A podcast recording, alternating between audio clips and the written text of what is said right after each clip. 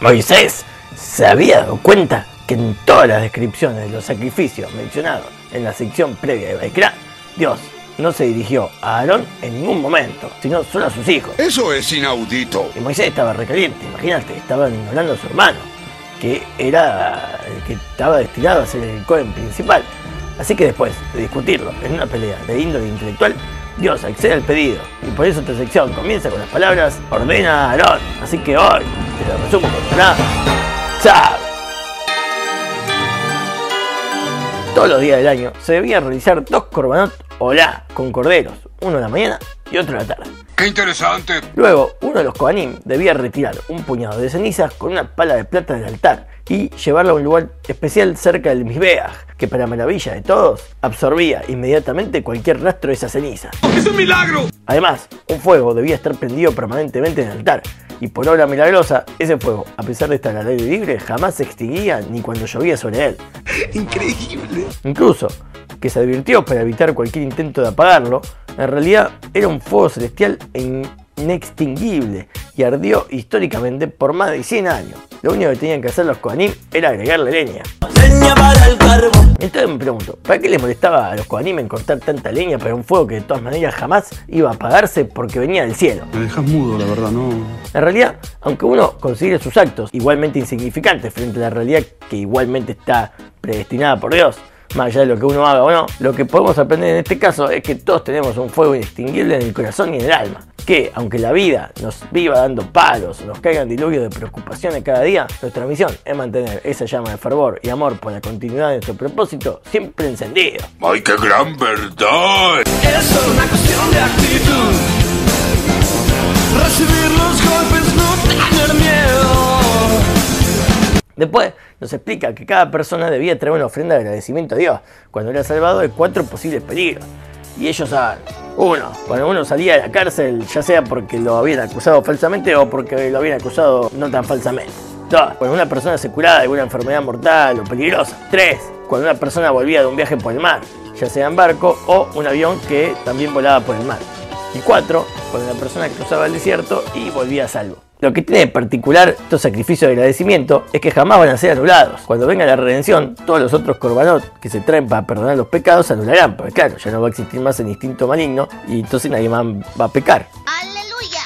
El único que nunca se va a anular es este, el corbán de agradecimiento, porque en el futuro habrá tanta abundancia de mundo y los favores de Dios serán tan incalculables que aquel será algo que todos los Yudim estaremos apasionados por traer. Dios justiciero, gracias por el puchero. Como hizo Lea, que uno de sus hijos de tanto agradecimiento lo llamó agradecimiento, o sea, Yehudá. Y por eso los Yudim también nos llamamos Yudim porque estamos programados para el agradecimiento. El agradecimiento por lo que tenemos y el agradecimiento por lo que no tenemos tanto. Gracias totales. Después, esta sección nos aclara algo muy relevante en nuestro día, que es la prohibición de comer la sangre de un animal, aunque ese animal sea humano. ¡Buah! ¿Es una broma? No sé, chicos, es injusto, pero es lo que dice ahí. Hay cuatro motivos por los cuales se nos mandó a evitar la sangre, y ellos son... Uno, porque tanto la grasa como la sangre eran porciones que pertenecían exclusivamente al altar, entonces como eran del altar no podía ser comida. Dos, porque la sangre es el alma, y se nos permitió comer solo el cuerpo, el alma no. 3. Porque la vida del cuerpo depende de la sangre, y al comer la sangre el cuerpo se vuelve como la vida de la criatura que comió, o sea, un animal, como la frase, uno es lo que come. Y además puede adquirir sus malos rasgos de carácter. Y si te preguntas por qué entonces no podríamos comer la sangre como para adquirir los buenos rasgos o habilidades de un animal, la respuesta es que lo bueno se adquiere solo dejándolos con vida y estudiando sus buenas conductas sin matarlos para asimilarlas. ¡Magnífico! Y 4 porque los israelitas estaban sumergidos en las prácticas ocultas de los egipcios, ya que ellos congregaban demonios alrededor de una vasija llena con sangre y al beber un poco de esa sangre podían predecir el futuro. ¿Tienes idea de lo loco que se oye eso? Entonces para evitar eso, se te prohibía la sangre. Y también porque Hashem lo dice, y es muy importante lo que dice Hashem. Nosotros no comemos sangre porque queremos obedecer al Eterno.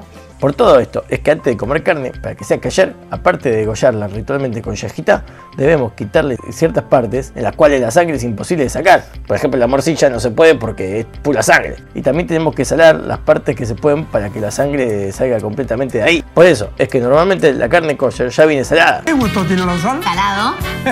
Después de esto, Dios ordena reunir a todo el pueblo judío por entero en el patio del tabernáculo por los siete días que tarda en inaugurarse el Mishkan. Y para ello tuvo que usar sus habilidades omnipotentes y milagrosas, porque el espacio era bastante reducido y el pueblo consistía en 600.000 hombres adultos, más una cantidad casi similar de niños, mujeres y ancianos, por lo que sumaba en total unos cuantos millones de personas. A la pelota. Pero nada es imposible para el mismísimo Dios.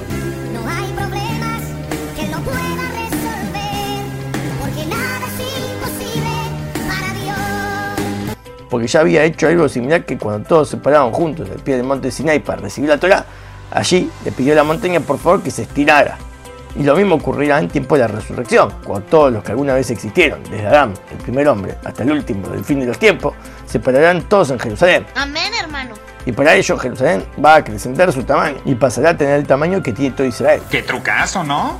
Y Israel acrecentará su tamaño al tamaño del resto del mundo. Es el pináculo de su evolución. Todo este asunto milagroso duró 7 días, que es lo que demora la inauguración del santuario, y ahora faltaba el acto final, convencerlo a Aarón para que aceptara el cargo de Cohen Gadol. E iniciaron al octavo día, junto con el resto de los Kohanim, o sea, sus propios parientes, sus tareas en el Mishkan. Que empiece el juego. Y con esto terminó el resumen de Chad. Así es. Espero que os haya iluminado. Gracias, vuelvan pronto. Hasta la próxima se despide He-Man deseándoles buena suerte y buena salud. Chau, chau, chau, chau. Muy bueno la semana. Adiós.